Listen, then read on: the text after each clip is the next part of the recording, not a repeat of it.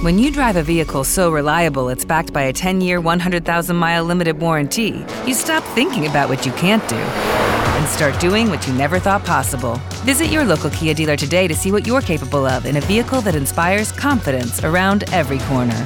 Kia, movement that inspires. Call 800 333 4KIA for details. Always drive safely. Limited inventory available. Warranties include 10 year 100,000 mile powertrain and 5 year 60,000 mile basic. Warranties are limited. See retailer for details.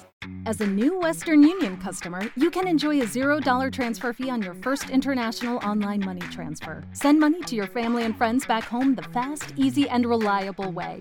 Visit westernunion.com or download our app today to get started, and your first transfer fee is on us. FX gains apply, not available for credit cards and transfers to Cuba. Services offered by Western Union Financial Services Inc. and MLS 906983 or Western Union International Services LLC and MLS 906985. Usted escucha Nocturna RCN Podcast. Damos inicio a nuestro programa Nocturna de RCN. Hoy hablando de la batalla cultural. ¿Qué es eso? ¿Por qué se lleva al campo de guerra, al campo de una batalla? ¿Por qué se lleva la cultura?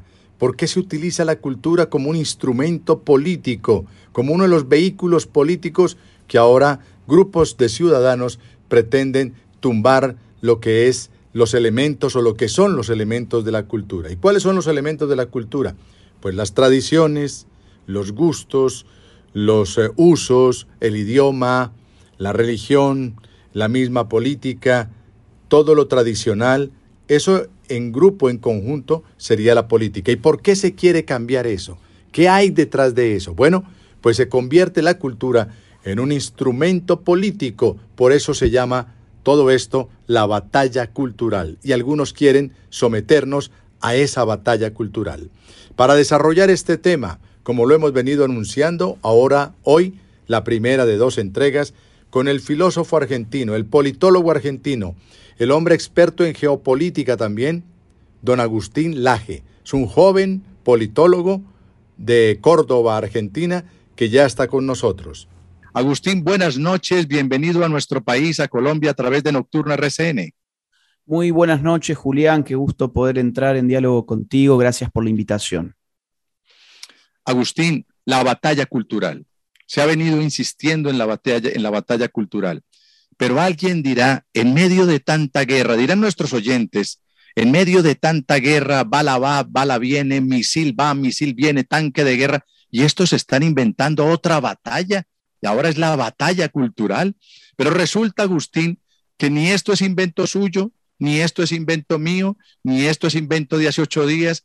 Esto, si se quiere y si nos puede poner en contexto, se lo agradecería en favor de todos nuestros oyentes de Nocturna de RCN, una amplia audiencia, Agustín, a lo largo y ancho de nuestro país, por más de 130 estaciones de radio que tiene este portento de radio que es RCN, la radio de Colombia. Agustín, la batalla cultural. ¿Por qué hay que utilizar a la cultura y llevarla a un campo de batalla? Bueno, lo primero que le diré es que la cultura eh, representa una magnitud de poder que todavía somos incapaces de calcular. Cuando nosotros hablamos de cultura, a la gente se le viene a la cabeza una obra de arte, una, una canción, una película, una serie, lo que pasa en las redes sociales, un libro, un teatro, todo eso es, digamos, son distintas imágenes que a uno se les puede venir a la cabeza y en principio uno no lo conecta con mm, el concepto de poder, ¿no? Porque cuando pensamos en poder nos parece mucho más poderosa una bomba nuclear, este, un misil teledirigido, un dron a control remoto que tiene capacidad de disparar sobre objetivos con altísima precisión. Todo lo que tiene que ver con la guerra en su sentido armado eh, nos hace acordar al concepto de poder de una forma mucho más concreta que lo que nos hace acordar ese concepto, como ya le decía, un cine, un teatro, una composición musical o un programa de la televisión. Ahora, esto sí que representa un problema, es decir, no vincular la cultura con el poder, porque nunca ha tenido tanto poder la cultura. ¿Qué es la cultura? La cultura es un conjunto de costumbres, creencias, valores, tradiciones, normas, formas del lenguaje, historias, etc. El comportamiento del individuo siempre está inscrito en un contexto cultural. No existe tal cosa como un individuo sin cultura. Y la cultura condiciona nuestro comportamiento. Vamos a poner un ejemplo que puede ser bastante claro. El tema del aborto, que es un tema que ha estado en la discusión en Colombia en las últimas semanas, hubo una decisión, a mi juicio, atroz de legalizar el aborto hasta la semana 24. Y podemos preguntarnos, por ejemplo, sobre la cultura en torno al aborto y bien concretamente cómo se conceptúa el aborto en nuestra sociedad. El aborto, por ejemplo, ¿qué es? ¿La interrupción voluntaria del embarazo o es el asesinato de un ser humano en gestación? Bueno, si nuestra cultura acepta o asume que el aborto es simplemente la interrupción de un embarazo, invisibilizamos culturalmente el producto de ese embarazo que resulta aniquilado en un aborto, que es un ser humano en, plena eh, eh, gestación. Es un ser humano que todavía no ha nacido, pero que ya se está desarrollando. Ahora, eh, si nuestra cultura aceptara otra definición de aborto, como la segunda definición que yo acabo de dar, el aborto como el asesinato de un ser humano en gestación, pues entonces nuestra conducta respecto del aborto sería muy otra. Ahí tenemos un clarísimo ejemplo de cómo la cultura impacta sobre el comportamiento de las personas. O podemos hablar en términos de historias. ¿Cuál es la historia que se está formando en este momento en Colombia sobre la guerra de guerrillas que tuvo lugar en ese país durante tantas décadas. Modificando la historia de lo que pasó, se logra un nuevo tipo de comportamiento electoral que puede terminar dándole una victoria a un aliado político de las guerrillas. Entonces, según, entonces, eh, qué pena que lo interrumpa. Eh, adelante, usted interrumpa todo, todo lo que usted necesita. No, muy gentil, muy gentil. Eh, es para, para desmenuzar, para ir desgranando esta mazorca, si es tan amable, Agustín. adelante. O sea, si le entendí bien, si le entendí bien, que además usted ha sido muy claro y muy sencillo, pero hacerlo más y más a nuestro, a nuestro modo. Agustín, entonces usted dice, la cultura ¿Qué es la cultura? Ese concepto de cultura que a veces está como en las nubes y, el ciudadano de la calle cualquiera, nosotros la cultura, sí, todos tenemos cultura, no, sí. No, la cultura son todos aquellos elementos que conforman el, ser de un pueblo. Es decir, es, es nuestro idioma, es nuestra música, son nuestros usos, es, son nuestras tradiciones, son eh, nuestros eh, hechos folclóricos, y, muchas cosas más. Y todo eso metido en una canasta es lo que se conoce con el nombre de cultura, de cultura. Bueno, ¿qué es lo que estamos viviendo en la actualidad de acuerdo a lo que nos explica el filósofo Agustín Laje? Pues lo que estamos viviendo en este momento es que hay una corriente internacional, internacional, que quiere modificar esos parámetros que tradicionalmente han hecho parte, por ejemplo, Agustín, qué pena que nos pongamos por delante, pero por ejemplo, esos elementos que han hecho parte de la cultura colombiana, que al igual que la cultura argentina o la cultura uruguaya o la cultura brasileña, pues tienen elementos diferenciadores que la distinguen una de otra. Pero esta corriente internacional ha querido modificar esos parámetros, esos elementos que están dentro de esa canasta que llamamos cultura. Y uno de esos elementos, por ejemplo, Agustín, es el idioma, ¿no? El idioma. Ahora, ahora estamos viviendo un atropello al bello idioma español, al castellano, dirían otros, de manera más pura. Y entonces ya hablamos de, de, todos y todes y tode y todas y, y, eh, niños y niñas, campesinos y campesinas, y acabamos con el genérico tan importante en el idioma español mayores y mayoras y unas cosas absurdas, absurdas que atropellan el oído de cualquier persona, pero queridos oyentes de Nocturno RCN, lo que nos dice Agustín Laje es que eso no es gratuito, no es gratuito. Militantes y militantas, votantes y votantes, porque lo importante o importanta es que dejemos constancia y constancio de que nuestros valores y valoras son los de los pueblos y las pueblas, y que sepan que los problemas y problemas tienen soluciones y soluciones, para todos y para todas. Exactamente, y lo que digo es que la modificación de esos elementos culturales tiene por consecuencia una modificación conductual.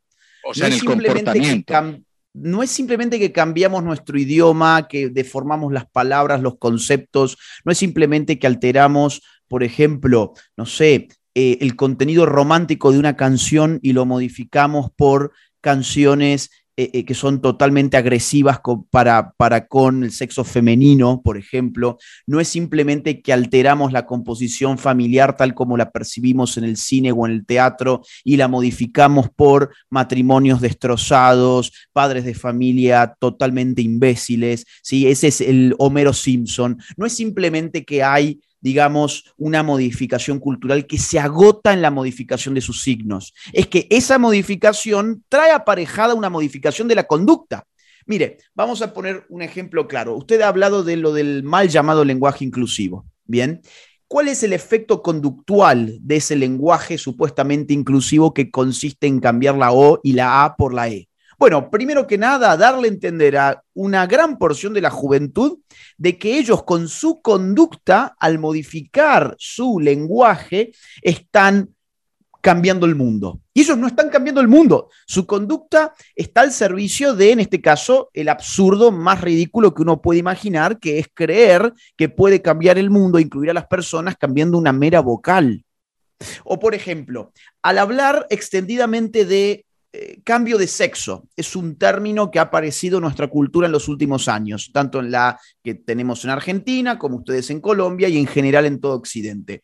Cambio de sexo. Bueno, si nos hubiésemos preguntado qué opinamos del cambio de sexo hace algunas décadas nada más, nadie hubiese entendido muy bien qué quería decir eso, si es que quería decir algo efectivamente.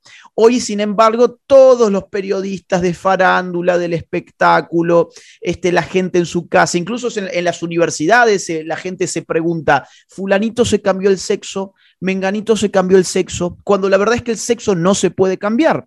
Pero ha penetrado tan hondo en nuestra cultura la idea de que el sexo se puede cambiar como el color de la camisa, que incluso eso impacta conductualmente en niños de 7 años que empiezan a tener la voluntad, entre comillas, porque a esa edad nadie tiene voluntad formada, pero vamos a suponer la voluntad de cambiar su sexo. ¿Sí? Entonces ya tenemos un nuevo fenómeno cultural que antes no lo teníamos, que son los famosos niños trans, a los cuales eh, se los hormona, se les bloquea hormonalmente, después se les hace cirugías estéticas, niños que tienen 7, 8, 9 años. Entonces, ahí hay un ejemplo muy claro de cómo una modificación cultural, simplemente de la concepción que tenía nuestra sociedad sobre el sexo, pasa a tener un impacto en gente concreta de carne y hueso.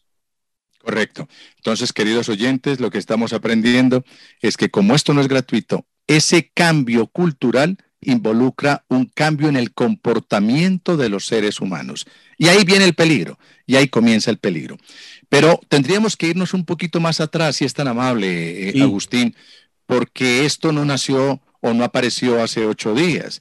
Esto es toda una corriente, incluso tendríamos que remitirnos, remitirnos a comienzos del siglo pasado con este señor pensador, filósofo italiano Antonio Gramsci, que dijo, tomémonos la cultura y a partir de esos elementos que, como lo ha explicado nuestro invitado, se van modificando, pues vamos ganando terreno. Es decir, la izquierda en el mundo, a diferencia de la derecha, no tiene afanes, no tiene afanes. Y llevan aproximadamente un siglo involucrándose en todos estos cambios para luego, como lo plantea en sus conferencias y en sus libros, como el último extraordinario libro de Agustín, La batalla cultural, que ya vamos a hablar de él, pero que ya eh, eh, vienen diciendo, ellos, después de haber sembrado un siglo atrás, están empezando a cosechar. ¿Por qué no nos remitimos a eso para orientar a nuestros oyentes, Agustín, de que esto no es nuevo y que lo vienen trabajando, tomándose centros de pensamiento, tomándose universidades, tomándose colegios y escuelas, tomándose sindicatos, y ahí han colocado la semillita para luego, eh, 100 años después, comenzar a recoger. Fíjese, la constitución cultural del mundo y la posibilidad de dar batallas culturales en el mundo se va abriendo poco a poco a partir sobre todo del desarrollo de los medios de comunicación. Es decir, podemos pensar en la imprenta, siglo XVI. ¿Qué permite la imprenta? Permite que distintos escritores puedan empezar a ofrecer una cantidad este, más eh, importante de oferta literaria podemos avanzar un poco más en el tiempo y pensar en el cine, fines del siglo XIX, un poquito más adelante la radio, principios del siglo XX, un poco más adelante, mediados del siglo XX, la televisión y más adelante todavía las redes sociales que determinan la comunicación social en nuestro mundo. ¿Qué es lo que vio este señor Antonio Gramsci que usted menciona? Vio que When you drive a vehicle so reliable it's backed by a 10 year, 100,000 mile limited warranty, you stop thinking about what you can't do and start doing what you never thought possible. Visit your local Kia dealer today to see what you're capable of in a vehicle that inspires confidence around every corner.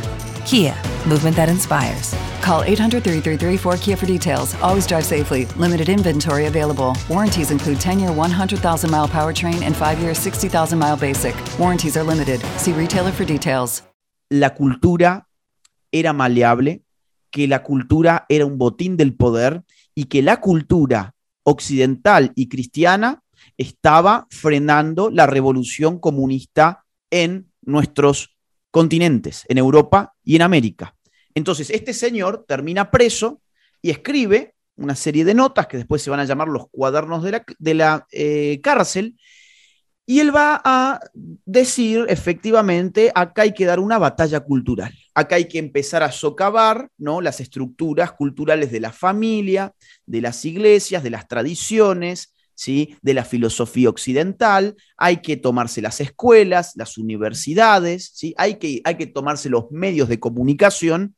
Y la revolución no va a ser quizás como la rusa, donde este, las masas revolucionarias toman el Palacio de Invierno, o como la larga marcha maoísta más adelante, sino que la revolución va a ser algo de todos los días, algo muy lento, muy progresivo, de ahí viene el progresismo. ¿sí? Ahora, más adelante van a aparecer otros pensadores, por ejemplo, los de la Escuela de Frankfurt. Los de la Escuela de Frankfurt, ya no italianos, sino alemanes, en el marco de la Segunda Guerra Mundial, se van a vivir no a Cuba, ni a, ni digamos, ni a la Unión Soviética, ni a China, no, se van a vivir a Estados Unidos, son bien recibidos en Nueva York y empiezan a plantear también una ofensiva de batalla cultural. Más adelante vamos a tener los pensadores franceses del Mayo francés, Michel Foucault, Gilles Deleuze, Guattari, entre otros, Derrida, donde también van a estar pensando constantemente cómo deconstruir la cultura que está frenando que está frenando esa revolución. Entonces, por supuesto que esto es un plan, por supuesto que esto está estructurado y está pensado como una estrategia. Eso no se me ocurre ni a mí ni se le ocurre a usted. Esto es, surge de leer a estos filósofos y estos pensadores políticos. Y lo que hoy estamos viviendo es precisamente el efecto de una batalla cultural y no de una crisis económica. Ahí le pido un minuto nada más para explicar esto con Chile, que es muy, muy importante. No, no, como que un minuto, media hora necesitamos. Mire, fíjese usted Chile, es decir, Chile, que ha tenido un sistema económico maravilloso, maravilloso, la envidia de muchos de nuestros países, entre ellos Argentina. País espejo. Eh, eh, exactamente, espejo. Y eh, Chile, el mayor PBI per cápita de la región, una cantidad de inversión extranjera increíble, una facilidad para hacer negocios envidiable, impuestos eh, bastante moderados, gasto público bastante limitado, un equilibrio fiscal muy razonable. Era un sistema muy bien estructurado. Ahora, ¿qué pasó en los últimos dos años con Chile? Tienen una convención constituyente dominada por sectores comunistas en este mismo momento y ha ganado un presidente apoyado por el Partido Comunista llamado Gabriel Boric. Entonces, ¿qué pasó en Chile? En Chile no hubo una crisis del sistema capitalista, en Chile no hubo el 96% de pobreza que hubo en Venezuela, en Chile no hay el 52% de inflación que tenemos en Argentina, en Chile lo que hubo fue una batalla cultural que se apoderó de las mentes de los más jóvenes, que fueron los que lograron el vuelco hacia la izquierda de esta elección. Entonces, ahí tiene un ejemplo muy concreto de cómo la batalla cultural puede incluso determinar un resultado político electoral. Claro, pero entonces ahí habría que, llamar la atención de cómo muchas veces el cambio no es cambiar para peor, no es poner la reversa del vehículo y echar para atrás, o como dicen algunos, pegarse un tiro en el pie. No, aquí con esto es pegarse un tiro en el cerebro, en el cerebro. Y, y, entonces es tan delicado, es tan grave, porque lo que se nos está vendiendo, en lo que llaman ustedes los expertos, esa nueva narrativa, ese nuevo discurso, es que todo lo que viene y todo lo que venía es absolutamente malo. Tenemos que tumbar las estatuas, tenemos que hacer una revisión de la historia, tenemos que cambiar el sistema económico, tenemos que acabar, hacer tabula rasa con todo lo existente.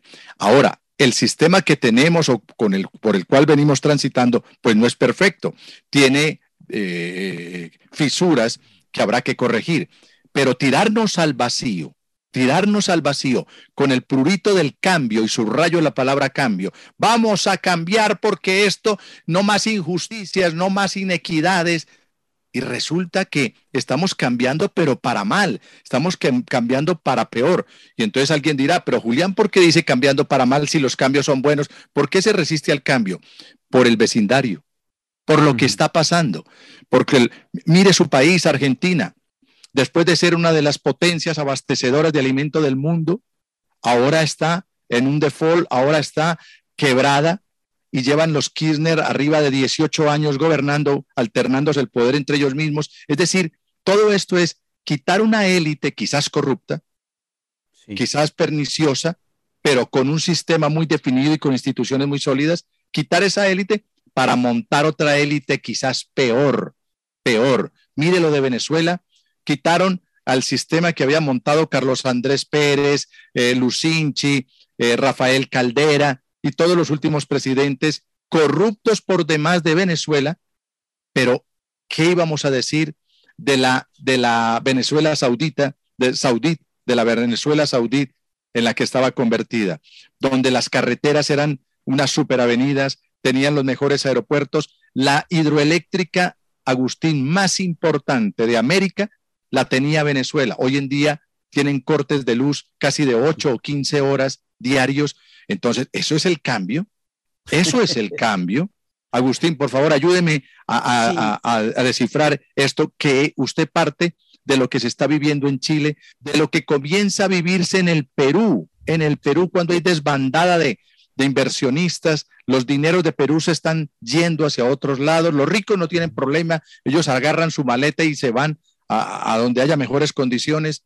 Mire lo que ha pasado, bueno, ¿para qué hablar de Venezuela? 60 años de Cuba de destruir todo el aparato productivo de una bella isla encantadora con el mejor azúcar y la mayor producción de azúcar, ahora la importan de Holanda. Ese es el cambio. Eso es lo que, queremos. Y hay que decir algo que es muy importante, que es que los hijos de los ricos son los que les están dando los triunfos electorales a las izquierdas. Las clases bajas no votaron al comunista Boric, por ejemplo, en Chile. ¿Quién votó al comunista Boric en Chile, las grandes metrópolis y sobre todo los sectores universitarios? Hijos de las clases acomodadas y de las clases medias y medias altas. Entonces ellos al final del día no tienen problema porque hacen sus maletas y se van del país.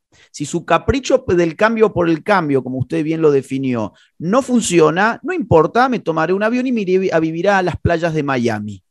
Eso es lo que, por ejemplo, hicieron muchos argentinos, cuidado. Después de haber votado el desastre de Alberto Fernández, en este momento tenemos casi, casi un éxodo, le diría. La gente está abandonando la Argentina. En Argentina es, estamos ya, eh, digamos, cercanos al 45% de pobreza, como le mencionaba recién, un 52% de inflación. Siete de cada diez niños no comen todos los días en Argentina, un país tan rico como Argentina, pero bueno, muchos de los votantes de este desastre, como tienen su dinero, no tienen ningún problema, se mudarán a Uruguay o se mudarán a algún otro país de la región o del norte.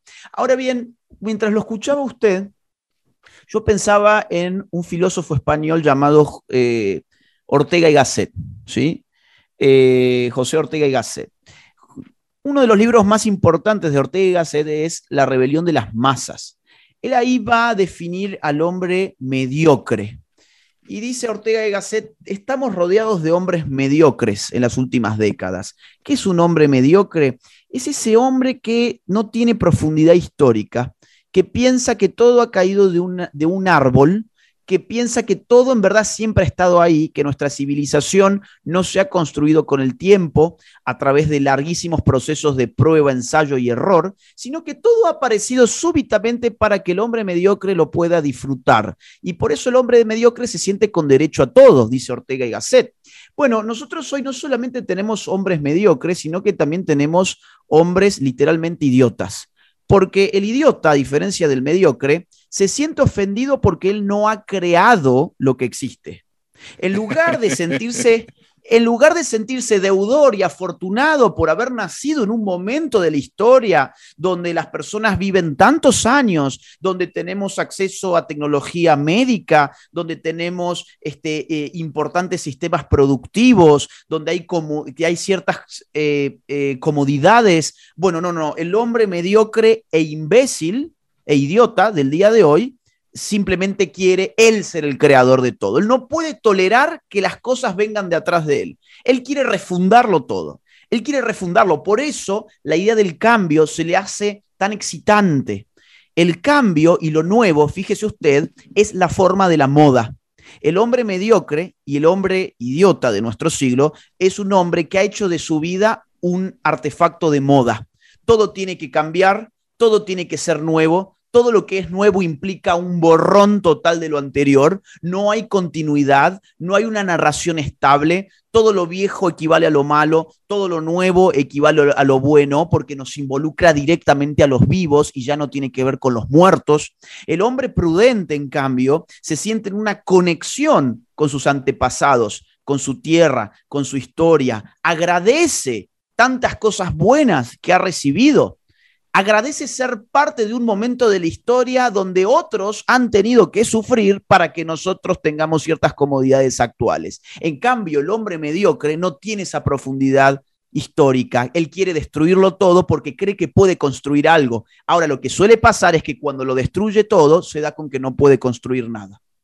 Así es, así es. O como los escritos de, Erasmo de Rotterdam, o, el mismo Gustavo Lebón, o José Ingenieros, o José Ingenieros, que, que habló del hombre mediocre. Y la palabra mediocre indica medianía, ir por la mitad, ir por la, ir por la mitad. Mediocre es que no se define entre un lado y el otro. Cuando usted no toma una de las dos orillas, o la de la derecha o la de la izquierda, se queda en el centro y cuando va por un río, pues los del centro se ahogan porque se quedan en la mitad del río, porque no alcanzan, no alcanzan a llegar a una de las, orillas, de las orillas. En concreto, la expresión que más va a utilizar Ortega y Gasset es el hombre masa, pero en algunas expresiones del libro aparece la idea de mediocre, y ahí usted tiene toda la razón del mundo, hay una conexión con ingenieros, sin lugar a dudas. Con José Ingenieros, claro, que, que precisamente estuvo en su país, ¿no? así es, así se Quedó, se quedó en, sin ser argentino, se quedó, se quedó en la Argentina.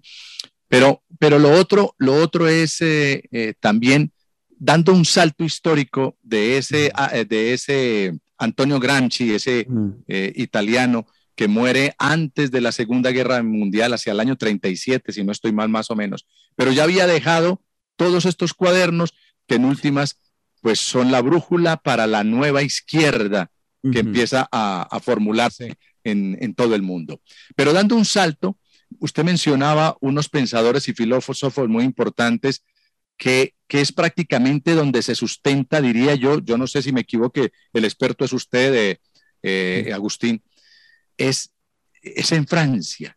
En Francia se empieza a construir lo macizo y lo carnudo de la nueva izquierda con Michel Foucault, con Alex Guattari y con todos los otros que usted menciona. Y empiezan a plantearle bueno, empecemos a dar la batalla cultural.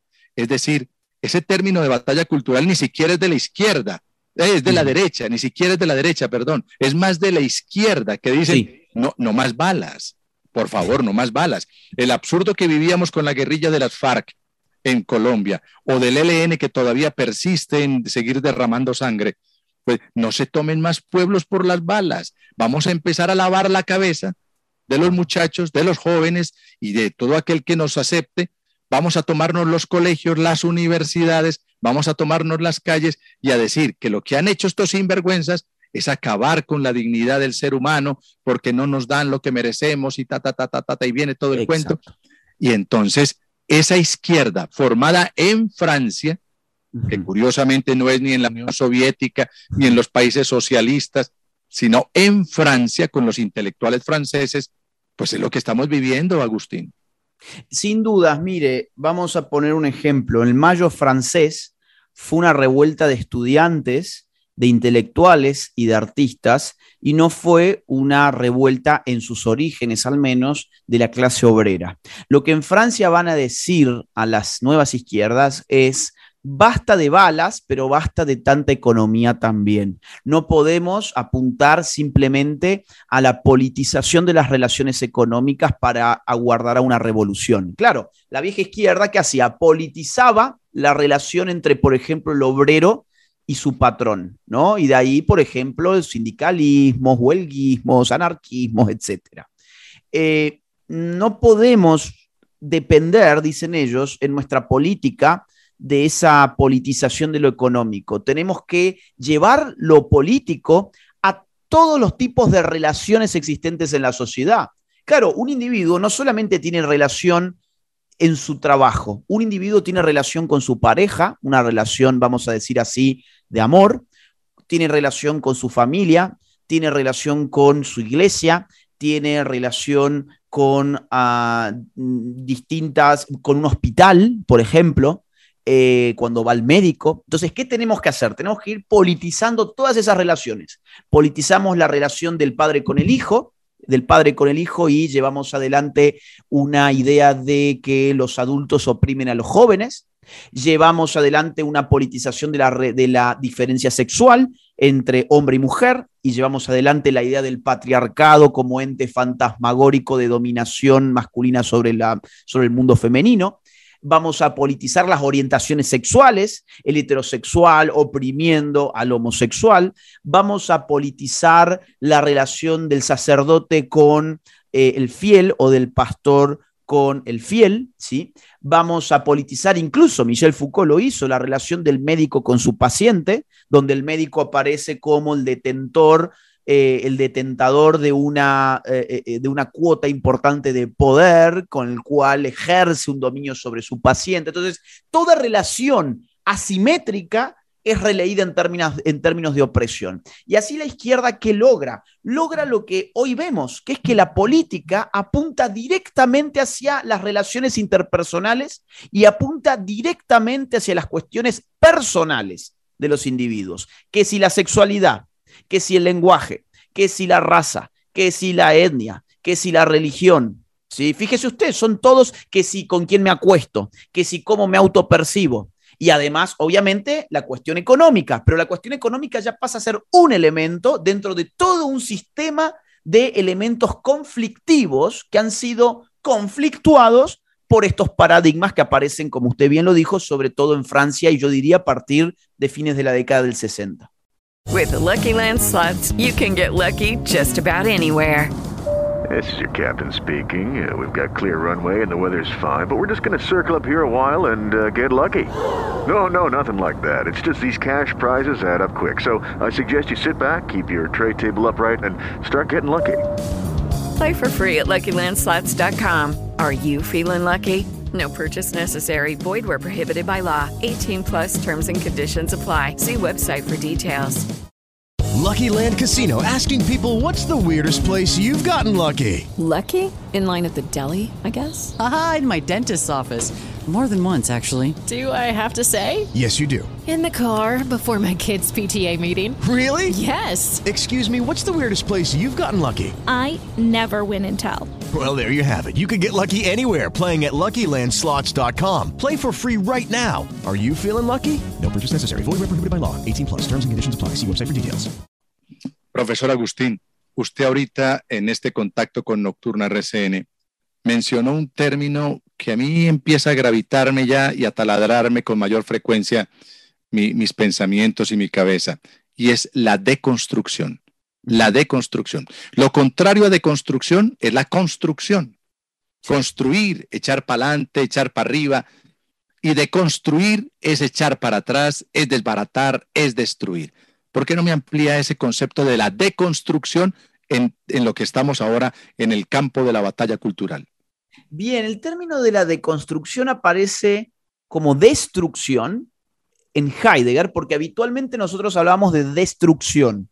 Si yo hace 10 años, o menos, 5 años quizás, hubiese tenido esta conversación con usted y hubiese aparecido, ¿cuál es el antónimo de construcción? Hubiésemos dicho destrucción. Correcto.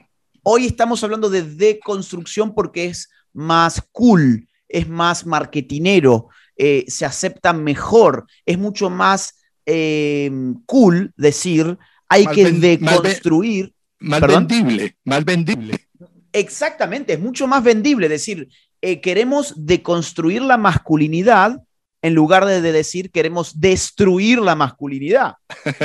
¿No? es mucho más vendible. Ahora, el término de construcción suele vincularse con el pensamiento de un filósofo francés llamado Derrida, eh, cuya, cuya tesis fundamental era que no había nada fuera del texto.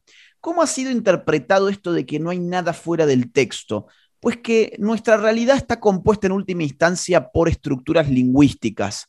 Todo lo que somos, todo lo que pensamos, todo lo que percibimos, tenemos, etcétera, eh, son simple conjuntos de textos, son palabras, es como un rompecabezas lingüístico. Ahora, claro, si vemos esa realidad como un mero rompecabezas que ha sido ubicada pieza por pieza, ¿sí? hasta darnos el mundo que tenemos hoy, esas, esas piezas pueden empezar a sacarse de su lugar. Y podemos pensar así de forma muy rudimentaria para que se entienda bien la imagen, podemos pensar la deconstrucción como el retirar las piezas de un rompecabezas hasta dejar qué cosa, el vacío. Cuando quedamos en vacío, se supone que uno puede construir una nueva realidad. El problema es que cuando deconstruyen esta realidad, no queda el individuo en libertad para construir una nueva realidad. Aparecen las élites que aprovechan ese vacío para ellas inyectar lo que uno tiene que aceptar como realidad. Ese es el gran problema. Nosotros estamos, digamos, al borde de elegir entre dos cosas. O aceptamos nuestras herencias, tradiciones, costumbres, nuestra historia acumulada y aceptamos lo bueno y tratamos de reformar lo malo, o destruimos por completo todo eso y nos sometemos a, los que, a lo que nos digan finalmente los que tienen el poder cultural, que no somos ni usted ni yo. ¿Quién tiene poder cultural? Y, por ejemplo, el dueño de una red social como Facebook. Por ejemplo, el dueño de una red social como Twitter. Por ejemplo, el establishment de Hollywood. Por ejemplo, eh, los organismos de Naciones Unidas. ¿Sí? Es decir, acá es muy lindo el relato de vamos a deconstruirnos para ser más libres. Eso es una farsa. Vamos a deconstruir a la gente para que la gente sea más manipulable. Esa es la verdad. Y, usted involucra otro término, pasamos de deconstruir al término poder. Poder básicamente, para no enredar a nuestros oyentes, es quién es más que los demás. Entonces, quien es más que los demás se impone, es imponer o la voluntad o un cierto comportamiento, ¿no? De hecho, Max Weber, que para mí es eh, el más importante sociólogo clásico, en un libro llamado Economía y Sociedad define de una forma muy clara el poder. Max Weber dice, el poder es la probabilidad de imponer la propia voluntad en el marco de una relación social con independencia de las fuentes de esa probabilidad. ¿Qué significa? Esto no está tan enredado. Significa que el poder siempre aparece en una relación social. Robinson Crusoe solo en una isla no tiene poder. ¿Por qué no tiene poder? Porque no hay otro para ejercer su poder. Siempre cuando hablamos de poder hablamos de por lo menos dos personas. Cuando hablamos de poder hablamos de la probabilidad de imponer una voluntad. Ahora, esa probabilidad puede provenir de muchas fuentes. Un ladrón que tiene en su cabeza una pistola y le dice, deme todo su dinero, está ejerciendo poder sobre usted y la probabilidad de imponer su voluntad está constituida por esa pistola que está apuntando directamente hacia su cabeza. Ahora, esa es una forma muy tosca del poder. Por ejemplo, Hollywood tiene poder, claro, Hollywood no es como el ladrón que se muestra tal como es con su pistola en su cabeza, sino que Hollywood a través de el entretenimiento, los mensajes encriptados, a los guiones ideológicos que estamos viendo por doquier en, en las últimas décadas, eh, va imponiendo una visión del mundo, ¿sí? progresista y globalista en la mente de sus consumidores. O por ejemplo, digo, Facebook tiene poder, por supuesto, Facebook tiene el poder de determinar qué se publica y qué no se publica en la red social más importante del mundo en la cual participa un tercio del planeta. Un tercio del planeta hoy tiene una cuenta en Facebook. Entonces, claro, no es el poder tan tosco como el de ese ladrón que le está apuntando con una pistola, sino que es un poder mucho más sutil, es lúdico, es divertido, es cool. Este, lo celebramos todos, pero al final del día se impone la voluntad que parte de ese núcleo de poder. Ahora, ¿qué tal lo que usted ha venido explicando a lo largo de sus charlas, sus conferencias y sus escritos, Agustín? Y es lo que hace Netflix, por ejemplo con impulsar esa ideología de género a través de sus series, de sus películas. Y uno dice, no, pero estos están hilando muy delgadito. No, todo tiene, como lo dice nuestro invitado, pues un, un mensaje cifrado y encriptado, ¿no? ¿Qué tal lo de Netflix con la ideología de género?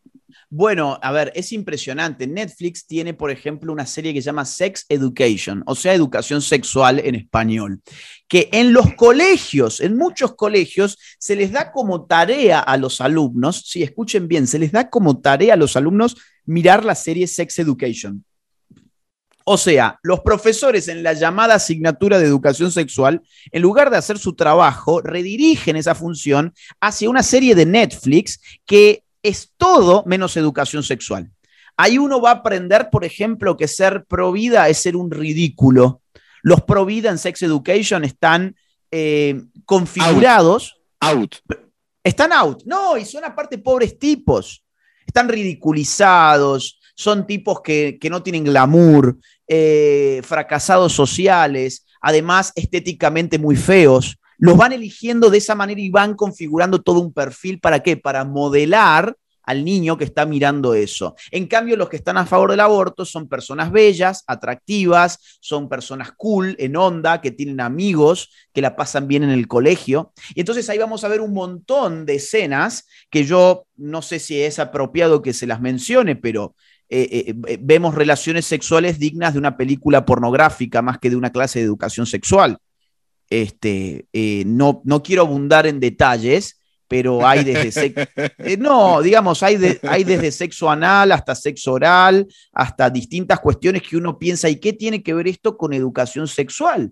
Bueno, lo cierto es que Netflix presenta eso casi como si fuese un curso de educación sexual que muchos colegios de nuestros países lo adoptan como tarea para el hogar para sus niños. Y quien lo escucha, Agustín, dirá, pero qué tipo tan retrógrado, qué tipo tan conservador, qué tipo tan, tan tirado a la derecha, se quedó en el pasado. Eso no es de la modernidad, eso no es de ahora. ¿Qué responderle a esa gente? Eh, bueno, que eso es una, una falacia ad hominem eh, y que es, una, es un grave problema pensar que todo lo bueno es necesariamente que es sí o sí nuevo, o sea, no hay una identidad entre lo nuevo y lo bueno, pero a nosotros se nos ha hecho creer que todo lo viejo tiene que ser rechazado y todo lo nuevo tiene que ser celebrado. Entonces uno va perdiendo sus capacidades críticas, porque si todo lo que es nuevo tengo que celebrarlo simplemente por ser nuevo, entonces no tengo ningún fundamento sobre el cual poder hacer una crítica. Ahora, fíjese usted que esta, este argumento muy absurdo que muchos lamentablemente repiten, que es que bueno, uno se ha quedado en el pasado y que por eso uno está equivocado. Fíjese que ese argumento tan absurdo se desarma con un ejemplo muy simple. Vamos a hacer un juego, mire, un experimento mental. Eh, voy a esconder tras mi espalda dos celulares. Uno es del año 2005 y otro es del año 2022. Usted ese es el único dato que tiene. Usted no sabe la marca, el modelo, nada, pero usted puede guiar su decisión a través del año. Unos 2022 y otros 2005. ¿Qué celular usted elige? El del 2022. Claro, porque es mucho más probable que sea mejor. ¿Por qué? Porque la tecnología habitualmente, habitualmente mejora con el tiempo. Es muy probable que el celular del año 2022 sea mucho mejor que el del año 2005. Ahora, vamos a hacer el mismo juego, pero con otro objeto. Yo voy a tener detrás de mi espalda un libro del siglo IV eh, o III antes de Cristo y voy a tener otro del año 2022. Sí. ¿Cuál elige usted? Pues si está escrito por Agustín Laje, el del 22. pero, pero, pero ese dato no estaba. Pero, pero para que vea que la chispa.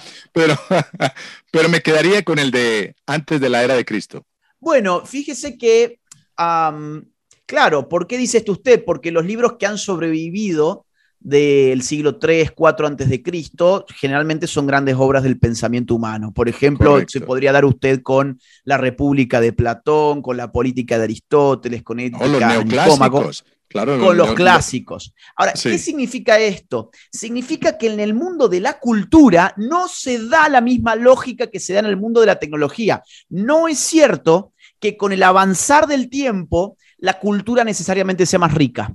Sí es cierto que la tecnología suele ser mejor, pero entonces cuando a mí se me acusa de que yo tengo que necesariamente abrazar toda novedad cultural, porque toda novedad cultural es mejor que lo anterior, eso es un error garrafal. Lo que sí me podrían decir a mí es, oiga, mire, la tecnología es mejor hoy que hace 10 años. Por supuesto que sí, pero la cultura inmaterial no necesariamente es así.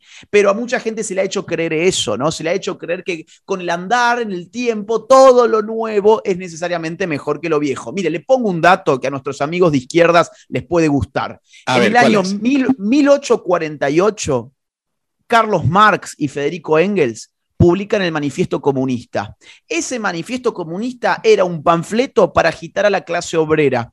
Hoy, leer el manifiesto comunista no es ni siquiera para personas que van a la universidad. El nivel cultural ha bajado tanto que lo que en 1848 estaba pensado para el obrero que trabajaba en su fábrica y que podía digerir esos textos, hoy esos textos no son digeribles ni siquiera para estudiantes de ciencias sociales. Entonces, Dígame usted si no hemos retrocedido culturalmente. Pero tremendamente. Pues mire, queridos, bueno, le cuento a los oyentes de Nocturna RCN dentro y fuera del país que ahora estamos maravillados con el privilegio de contar con un profesor universitario, con un eh, conferencista, con un escritor, con el filósofo y politólogo argentino, don Agustín Laje, un hombre muy joven, muy, pero muy joven y está constituido en ese, hace parte de esa pléyade de nuevos pensadores de nuestra América Latina. Y en este momento, pues estamos hablando de la batalla cultural, que ya no es un campo de guerra de disparar balas, misiles, de meter tanques de, de guerra y vehículos blindados, sino que es a través de cada uno de esos vehículos culturales que conforman la identidad de nuestros países, donde se está modificando y donde se quiere transformar el quehacer de nuestras sociedades.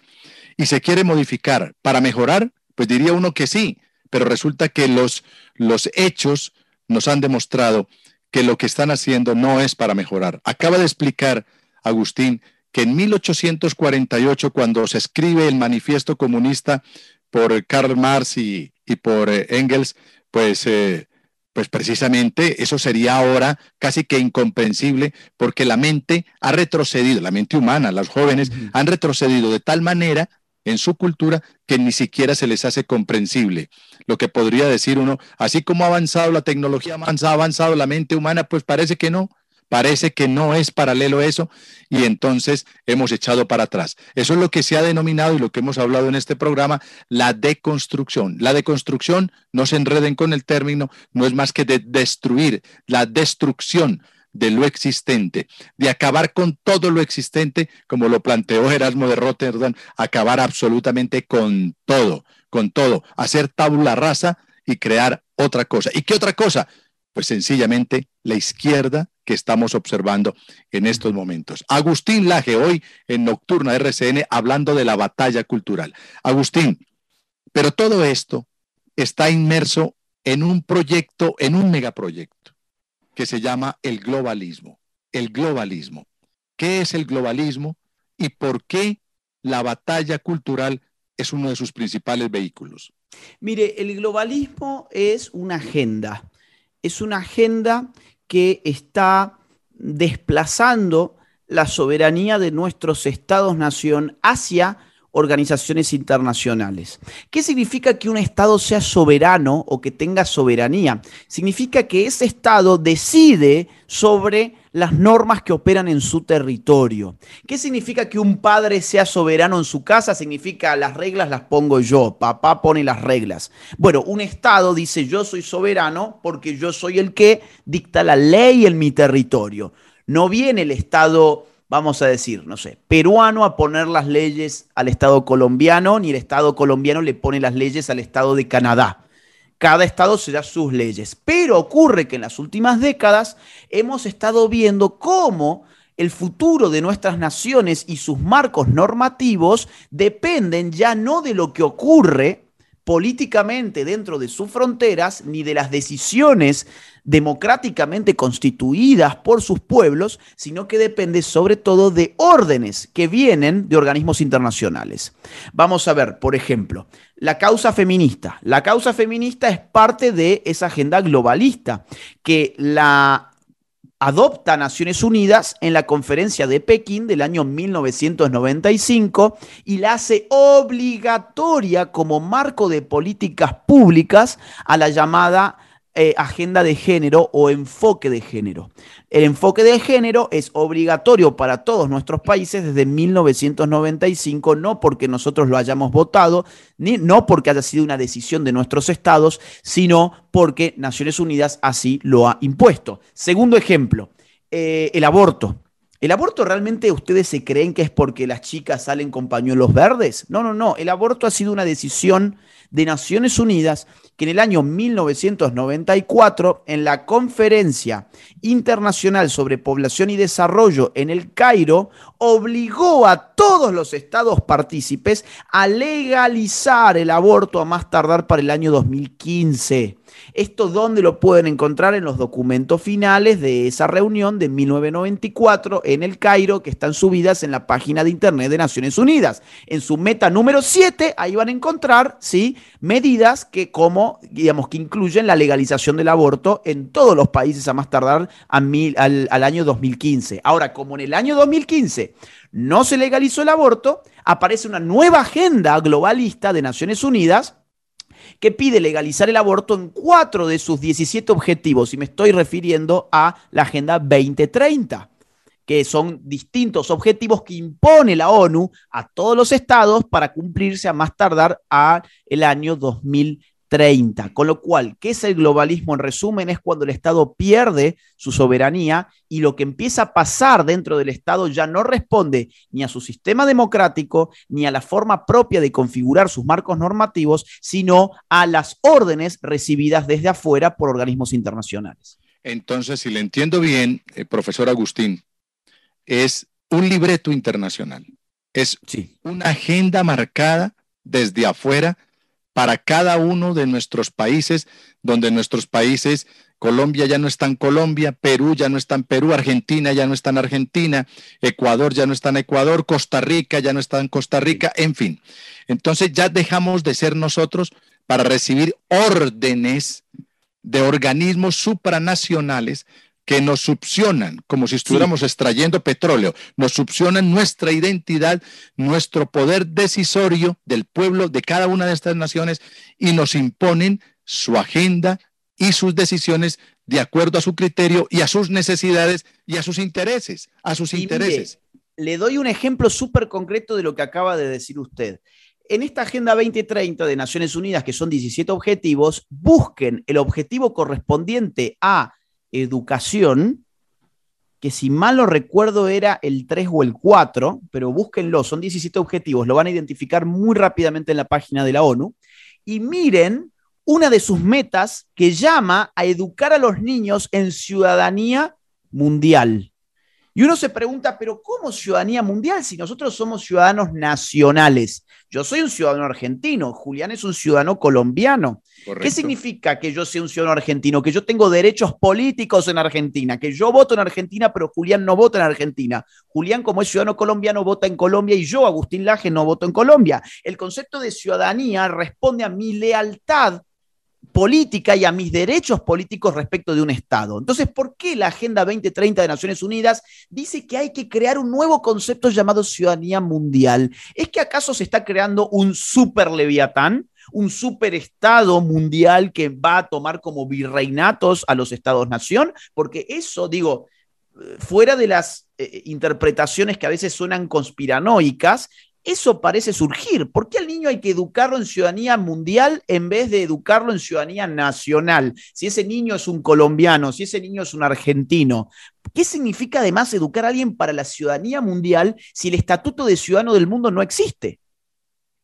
No existe algo llamado ciudadano del mundo, existe algo llamado ciudadano de una nación en particular. Entonces, fíjense que sí, efectivamente, hay una guerra cultural, hay una batalla cultural y se está metiendo en este caso con lo más profundo de nuestras naciones, que es la definición de su propia cultura y sus lealtades políticas. Muy buen ejemplo. Y otro, otro para reforzar el suyo. Sí. Lo que, lo que pasó con la pandemia. Lo que pasó con la pandemia. Es decir, la Organización Mundial de la Salud, que es un organismo que pertenece, es el Ministerio de la Salud de la ONU. Es que la ONU se ha ido preparando de tal manera que ya tiene, como en nuestros países, sus respectivos ministerios. Por ejemplo, el Ministerio de, la Cultura, la UNESCO. El Ministerio de Defensa, la OTAN. El Ministerio de la Salud, la OMS. El Ministerio de, del Trabajo, la OIT, Organización Internacional del Trabajo el Ministerio de los Derechos Humanos, pues ahí ya tienen su órgano, la señora Bachelet manejando el de, la, la, cartera de derechos humanos. Y así podríamos, porque lo, lo tiene, o sea, ellos, queridos oyentes, nada es gratuito. Nada es gratuito. Recuerden lo que hemos dicho aquí en Nocturna. Lo que usted en política ve, no es. Detrás hay algo, hay algo más.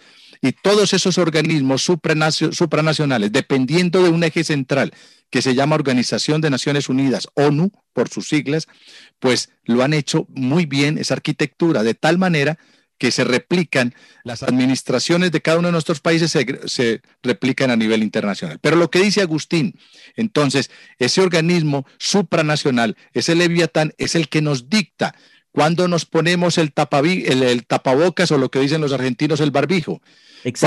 ¿Cuándo, nos vacunamos? ¿Con qué vacunas? ¿Cuáles se aceptan y cuáles no? Entonces miren que ya no somos tan libres y empezamos a perder ese bonito y, y, inalienable derecho de la libertad precisamente para cederlo a esos organismos internacionales y estamos inmersos. Bueno, tienen el Ministerio de, Hacienda, que es el Banco Mundial o el, o el Fondo Monetario Internacional. Todos lo tienen, todo lo tienen, ¿no, Agustín? No, incluso vamos a, o sea, acá lo que uno pierde efectivamente es la libertad y además pierde, digamos, por ejemplo, la mm, democracia misma, la posibilidad que uno tiene, aunque sea minúscula, pero es una posibilidad al fin de elegir a los gobernantes. ¿Quién ha elegido alguna vez a los burócratas de Naciones Unidas? ¿Quién ha elegido alguna vez al director de la OMS? ¿Quién ha elegido al director de UNESCO? No tenemos ni idea quiénes son, pero esa gente determina el curso de nuestros estados. es decir, acá lo que se cae es la idea de la democracia como gobierno del pueblo. Además, por ejemplo, otra gran invención de la modernidad política ha sido el constitucionalismo. Hemos dicho, vamos a tener estados, pero vamos a limitar al Estado con una constitución, con una carta fundamental de derechos que nos resguarden a los ciudadanos del avance autoritario del Estado, ¿sí? derechos y libertades fundamentales. Ahora, dígame, ¿cuál es la constitución que rige eh, digamos, a Naciones Unidas y cuáles son los derechos que tenemos frente a Naciones Unidas.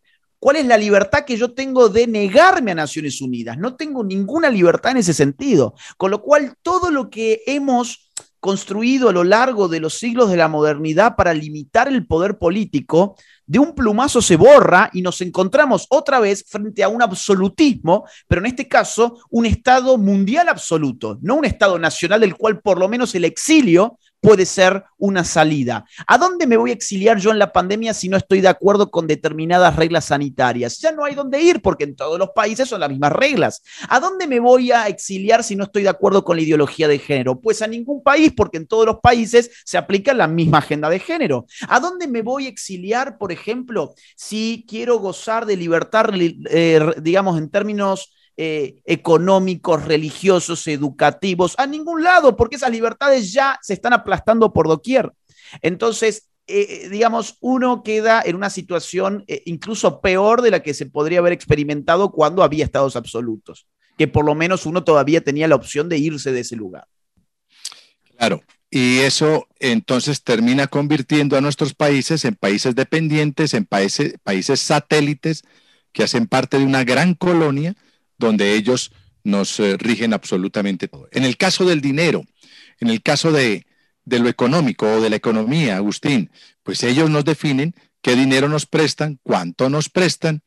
En estos días eh, recibíamos precisamente, por ejemplo, en una charla con, con otro invitado en Nocturna RCN, a Colombia los Estados Unidos le acaban de fijar eh, un préstamo de una donación, parece que fue de 430 millones de dólares. Y aquí echamos a volar las campanas, las campanas. No, que imagínese, dinero, más dinero para fortalecer nuestra democracia. Baja, mentira. Resulta que esos 430 millones de dólares, que es como quitarle un pelo a un gato, pues resulta que vienen muy condicionados, muy condicionados por la propia agenda norteamericana de lo que debe hacer Colombia. Entonces, estamos entregando la soberanía, estamos entregando nuestra libertad y sobre todo lo que significa el ser humano, el ser colombiano, en el caso nuestro. Sí, sin dudas. Y Estados Unidos utiliza USAID para eso, que es una agencia de eh, sobornos internacionales. Es decir, ¿qué hace USAID? Le da dinero a países en concepto de ayuda internacional, pero a cambio se tienen que cumplimentar una serie de requisitos que involucran siempre políticas públicas. Entonces, esto es una gran presión internacional. Lo, lo más triste es que haya tanta gente pensando que están haciendo la revolución. Tantos chicos, jóvenes que se creen que son ellos los que están trayendo el aborto a nuestros países, que se creen que ellos son los que están dando una revolución en favor de las mujeres, en favor del LGBT. Ellos están siendo utilizados como carne de cañón, pero ellos tienen la mala conciencia, la conciencia tranquila de pensar que ellos son los protagonistas de la historia. Ellos no son protagonistas de nada, ni siquiera saben tender su cama habitualmente, pero creen que están cambiando el mundo. Entonces, es una situación crítica en la que estamos. En resumidas cuentas, en este primer segmento con el profesor, filósofo, escritor y politólogo argentino Agustín Laje, podríamos decir para que ustedes no queden confundidos, queridos oyentes. Uno, que la batalla cultural existe, que ya no hay campos de batalla con hombres con el uniforme camuflado y un fusil al hombro. No, hoy en día se está atacando, horadando, como la gota que va penetrando en la roca golpecito a golpecito y la va destruyendo, se va haciendo a través de la cultura. Cuando nos dice el profesor eh, Laje, cuando ustedes tumben la primera ficha, que es la ficha de la, de la cultura, por ahí se penetra y se tumba absolutamente todo, todo. Y, y hay unos vehículos de la cultura, como son, por ejemplo, la ideología de género, es decir, que, que, el hombre y la mujer en su relación ya termina siendo lo que era normal, termina siendo anormal y que prácticamente lo contrario es lo aceptado y lo correcto en una sociedad. Mentira, pero para que ustedes se vayan dando cuenta lo que es la batalla cultural. Segundo, un tema que en Colombia lo estamos viviendo y lo estamos palpando en esta campaña presidencial, el lenguaje, el idioma. ¿Cómo se está maltratando el idioma castellano, el idioma español, de manera tan abrupta y tan ignorante? como lo que estamos viviendo, desconociendo las reglas gramaticales del idioma español. Eso no coman cuento, queridos oyentes, eso es un absurdo y hace parte de los elementos de la batalla, de la batalla eh, cultural. Agustín, los agradecidos somos nosotros. Un abrazo y gracias por atender a Nocturna de RCN, la radio de la gente. Un abrazo. With the Lucky Land slots, you can get lucky just about anywhere. This is your captain speaking. Uh, we've got clear runway and the weather's fine, but we're just going to circle up here a while and uh, get lucky. No, no, nothing like that. It's just these cash prizes add up quick. So I suggest you sit back, keep your tray table upright, and start getting lucky. Play for free at LuckyLandSlots.com. Are you feeling lucky? No purchase necessary. Void where prohibited by law. 18 plus terms and conditions apply. See website for details. Lucky Land Casino asking people what's the weirdest place you've gotten lucky? Lucky? In line at the deli, I guess? Aha, in my dentist's office. More than once, actually. Do I have to say? Yes, you do. In the car before my kids' PTA meeting. Really? Yes. Excuse me, what's the weirdest place you've gotten lucky? I never win and tell. Well, there you have it. You can get lucky anywhere playing at LuckyLandSlots.com. Play for free right now. Are you feeling lucky? No purchase necessary. Void where prohibited by law. 18 plus. Terms and conditions apply. See website for details.